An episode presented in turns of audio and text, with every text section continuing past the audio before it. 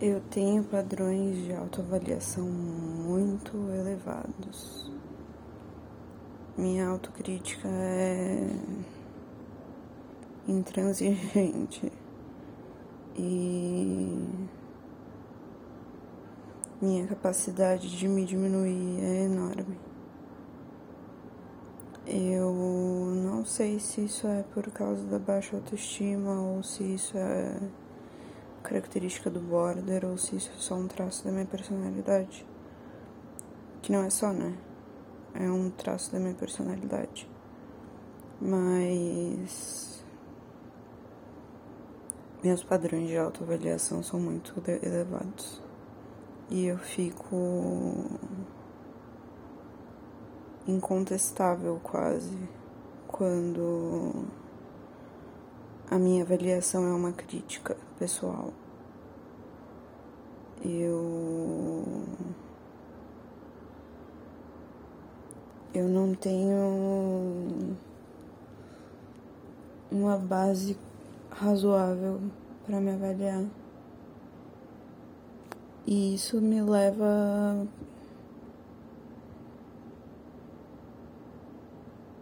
questionamentos e dúvidas e dores que são incomparáveis, né? Quer dizer, são comparáveis, mas que para mim são muito duros. Por exemplo, eu tenho uma dificuldade enorme de me aproximar de pessoas, de fazer novos amigos, porque eu acho que as pessoas estão o tempo todo me criticando, que as pessoas estão o tempo todo uh, vendo os erros que eu cometo, que na verdade só eu vejo. Eu acho que as pessoas me acham chata, que as pessoas me acham burra, que as pessoas me acham incompetente, que as pessoas me acham. E por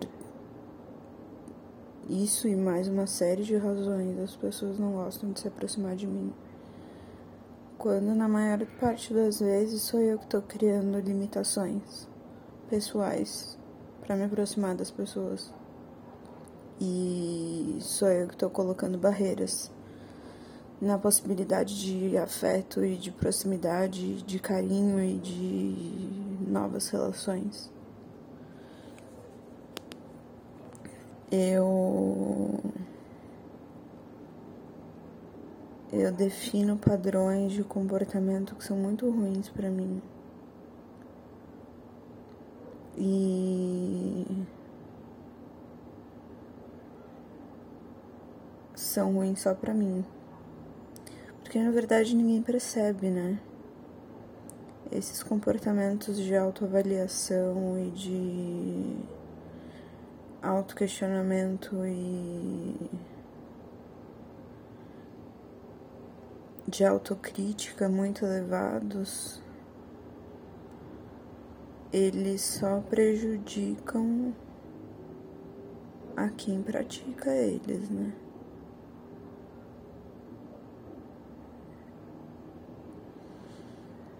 Minha autocrítica extrema só prejudica a minha capacidade de me aproximar das pessoas ou de tornar as coisas mais leves ou de compreender as coisas com mais facilidade.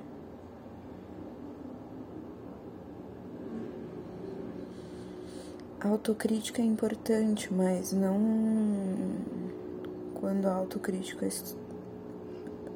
impede a gente de se mover. É muito complexo isso. Porque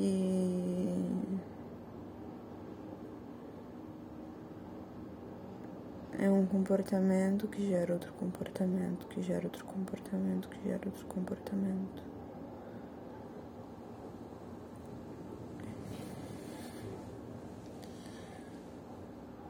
Quando você percebe, todo o seu funcionamento gira em torno desses dessas questões.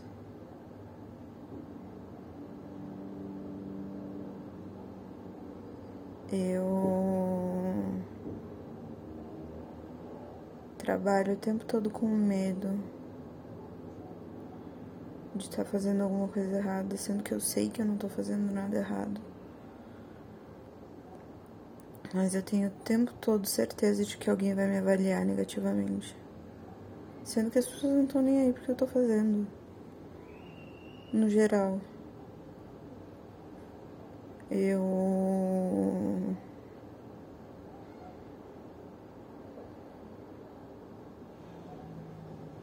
Eu me persigo.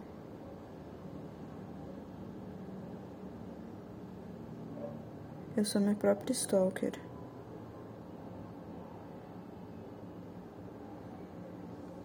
Que reavalia e questiona e duvida de todos os passos. E nada é bom o suficiente. É incrível porque nada é bom o suficiente. Não importa que você tenha tido a atitude mais sensacional da história do universo, é só uma atitude.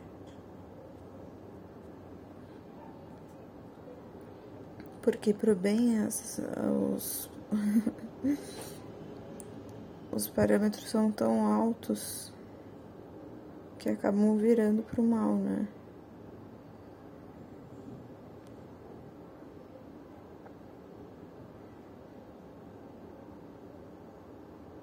E eu acabo me prejudicando só.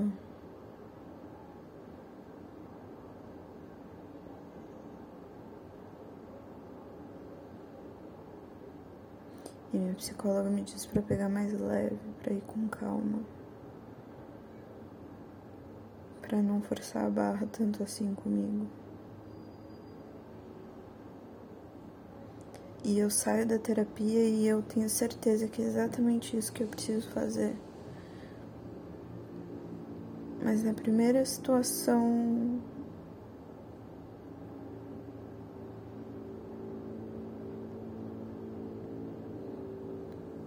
errônea ou não chega nem a ser errônea, não chega nem a ser errada, não chega nem a ser na verdade seria a primeira situação boa. Eu já percebo como ironia ou como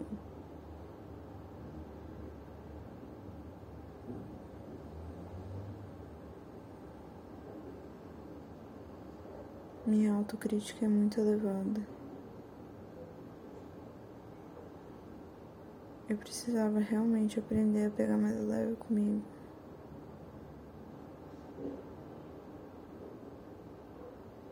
E eu acho que isso serviria para um monte de gente, né?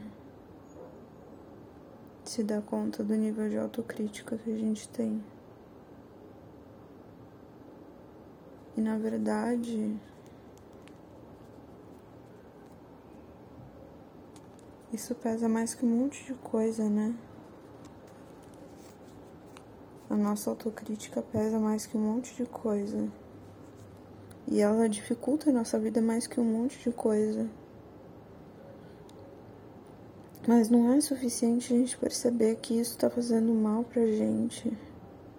A gente tem que continuar com o mesmo comportamento desagradável e autossabotador.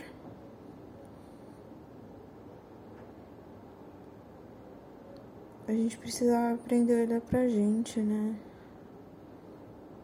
Eu falo a gente, mas eu quero falar de mim mesmo. Eu precisava aprender a olhar para mim e a entender, a escutar. Principalmente isso, principalmente escutar.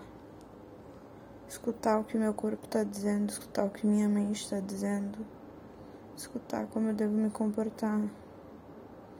Porque minha intuição é boa, sabe?